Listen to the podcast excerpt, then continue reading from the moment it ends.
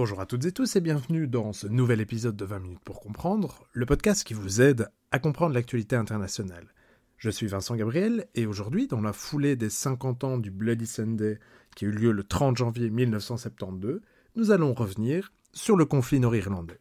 C'est parti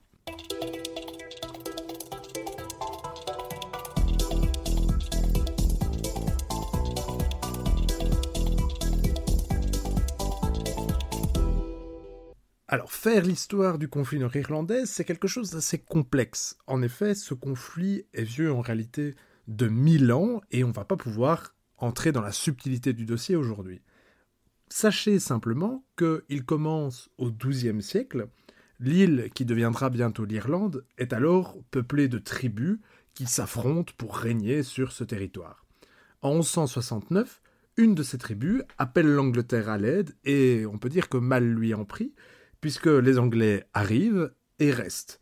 Ils vont en effet planter leur drapeau sur cette île d'Irlande et la considérer comme leur appartenant, bien qu'on ne puisse pas encore véritablement parler d'annexion ou de colonisation. La situation va changer dans la foulée de la réforme protestante. Pour rappel, c'est un bouleversement idéologique et religieux qui naît en Allemagne avec Martin Luther et qui va connaître, on pourrait dire, une évolution un peu singulière en Angleterre, Henri VIII va fonder au XVIe siècle la religion anglicane, dont le chef est le roi ou la reine d'Angleterre, et on va donc avoir une conséquence de la réforme protestante en Angleterre. Ce qu'il y a, par contre, c'est que en Irlande, on reste catholique, tout comme le royaume de France, qui est alors le rival déclaré de l'Angleterre. Celle-ci va donc craindre d'avoir en quelque sorte une tête de pont sur son flanc ouest, que l'Irlande ne serve de base arrière pour d'éventuelles attaques, voire une invasion, du royaume d'Angleterre. C'est à ce moment-là que Londres décide d'entamer une véritable et on pourrait dire systématique colonisation de l'île, surtout dans le nord. Alors les Irlandais ne vont pas se laisser faire, mais ils seront véritablement écrasés et réprimés, ce qui, d'une certaine manière, les poussera à renforcer leur foi catholique. Ils vont trouver en effet dans cette religion un refuge ainsi qu'un moyen de rejeter l'opposant, l'étranger protestant qui vient de coloniser le nord de l'île. Alors des troubles, évidemment, jonchent les siècles suivants, et notamment à la fin du XVIIIe siècle, dans la prolongation de la Révolution française qui s'exporte notamment en Irlande. En 1801, Londres réprime donc ces révolutions et est déclaré l'acte d'union qui supprime le Parlement irlandais. Désormais, les élus irlandais, les élus de l'île, doivent venir siéger à Westminster, tandis que l'économie irlandaise est frappée de plein fouet par l'ouverture du marché de l'île aux produits industrialisés, produits notamment par Londres. De plus en plus en Irlande, on a un mouvement qui milite ouvertement pour obtenir l'indépendance. Les tensions montent donc de plus en plus. Puis survient ce que vous connaissez peut-être, l'énorme famine en Irlande, qui vient d'une maladie de la pomme de terre qui est vraiment à la base du système alimentaire irlandais. On est alors en 1845 et c'est vraiment une date essentielle. Un million d'Irlandais vont mourir de faim et un autre million vont traverser l'Atlantique. Or, il a été prouvé de nos jours que si l'île a été aussi fortement frappée, c'est notamment du fait d'une mauvaise gestion de Londres qui aurait peu ou prou laissé la famine ravager l'île d'Irlande. Alors je vous l'ai dit, c'est à ce moment qu'on va voir une énorme émigration des Irlandais vers les États-Unis. Par exemple, en 1865, un tiers des habitants de New York sont irlandais. Donc on a vraiment un afflux massif de ces, somme toute, réfugiés, qui est notamment montré dans le film Gangs of New York de Martin Scorsese, et qui a donné lieu à une sorte de mixité entre les Irlandais et, on pourrait dire, les Américains. Sachez par exemple que Joe Biden a notamment des racines irlandaises. Cette mixité est notamment très présente dans la culture américaine ainsi que dans la musique, comme nous l'indiquent notamment les très poètes Dropkick Murphys.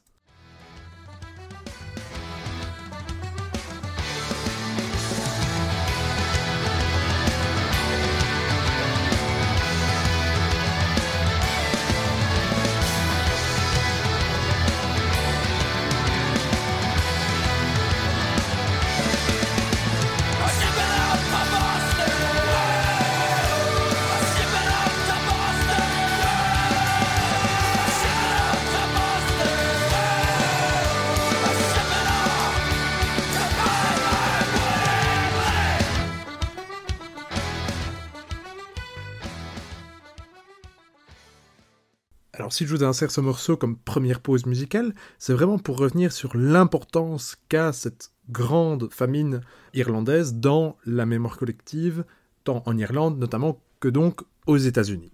Mais revenons donc à notre récit. On vient de voir que Londres a laissé faire, hein, en quelque sorte, cette famine irlandaise, et ça va, comme je vous l'ai dit, augmenter les tensions. Donc, euh, elle se termine vers 1851-52, et quelques années plus tard est fondée la Irish Republican Brotherhood, qui deviendra l'IRA. On a donc la naissance de plusieurs groupes qui vont militer pour plus d'autonomie politique. Ils plaident, ils cherchent le home rule, c'est-à-dire en quelque sorte l'autonomie, pas forcément l'indépendance de euh, Londres, mais le fait euh, d'être souverain chez soi en quelque sorte. Un exemple de cette forte volonté d'autonomie se retrouve dans la Home Rule League. Elle est fondée en 1873 et elle réunit des protestants et des catholiques qui plaident tous les deux pour cette autonomie, pour cette Home Rule donc. L'année suivante, elle remporte les élections, elle parvient à envoyer 60 députés à Westminster.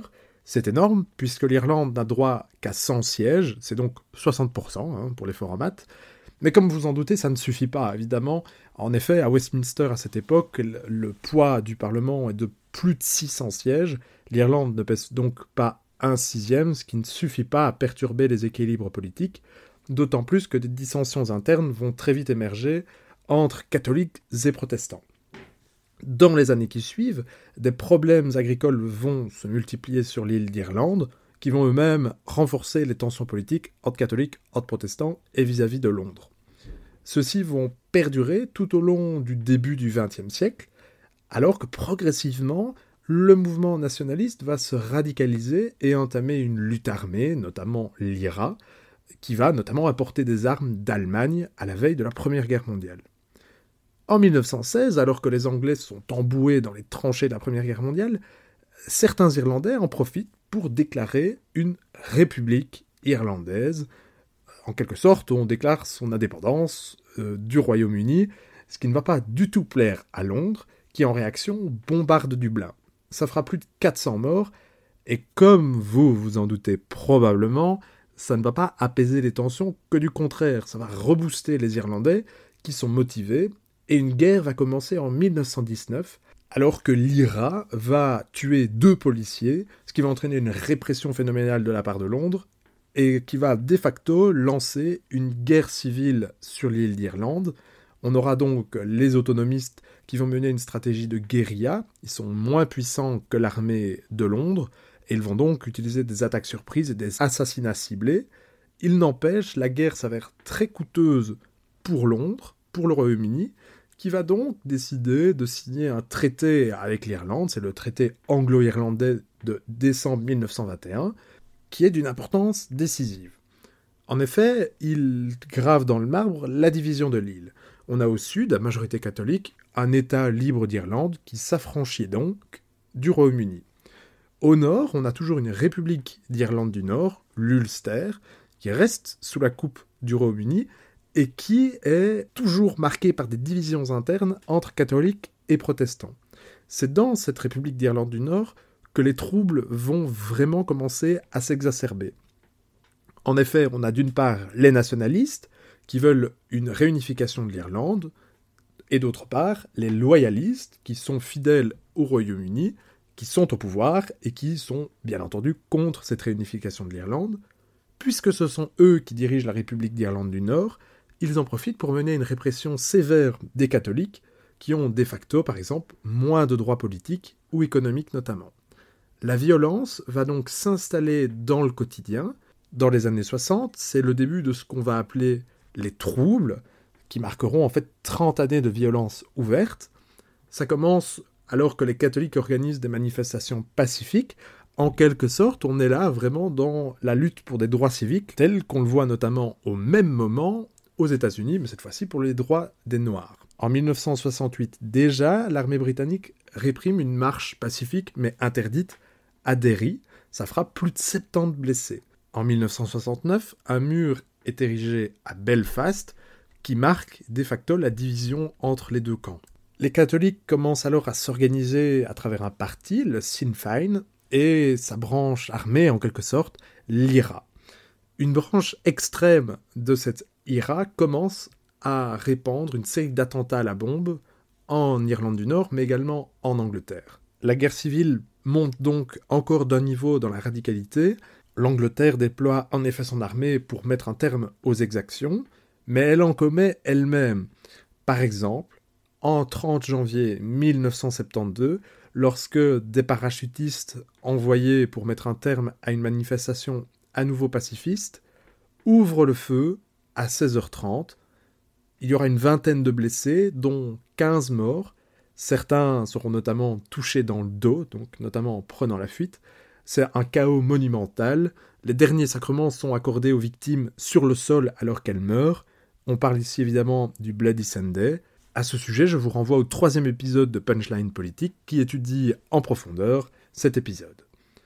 Dans les années qui suivent, les catholiques sont emprisonnés sans procès et commencent alors des protestations. Ils vont notamment refuser de se laver, de s'habiller, ils vont recouvrir leurs cellules d'excréments et faire la grève de la faim. C'est la célèbre et tragique histoire de Bobby Sands qui meurt en 1981. Margaret Thatcher, qui est alors première ministre du Royaume-Uni, se montre inflexible à un point tel qu'elle sera notamment visée par un attentat de l'IRA en 1984, qui fera cinq morts, mais dont elle réchappera. D'autres attentats vont alors frapper le Royaume-Uni, notamment à Warrington, où deux enfants seront tués. Nous sommes alors en 1993, et c'est pour ces événements qu'est écrite une chanson l'année suivante que vous connaissez évidemment.